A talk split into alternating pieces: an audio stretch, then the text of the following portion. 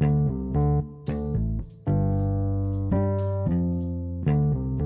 oi, gente, tudo bem? Hoje vamos falar um pouco sobre o expressionismo. Bora lá?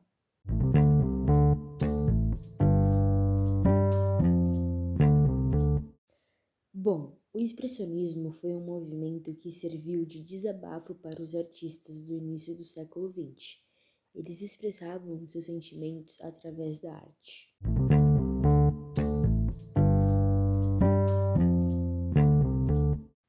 Expressionismo surgiu na Alemanha no início do século XX, momento em que aconteceu a Primeira Guerra Mundial na Europa. O clima era de frustração e de muito pessimismo.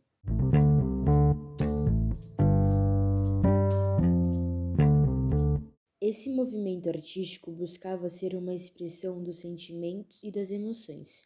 O expressionismo foi o primeiro movimento artístico a focar em aspectos mais objetivos, valorizando a expressão emocional do ser humano.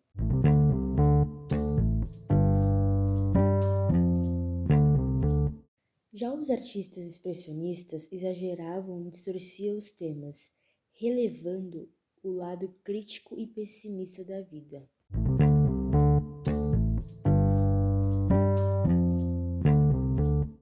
Eles usavam uma técnica muito violenta na pintura, com camadas grossas de tintas, cores ousadas e formas retorcidas.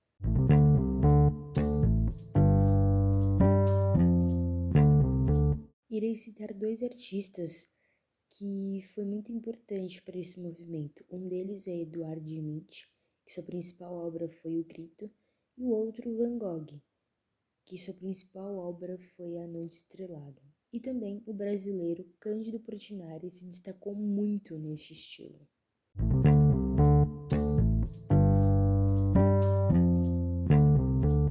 Gente, e foi isso e até mais. Falou!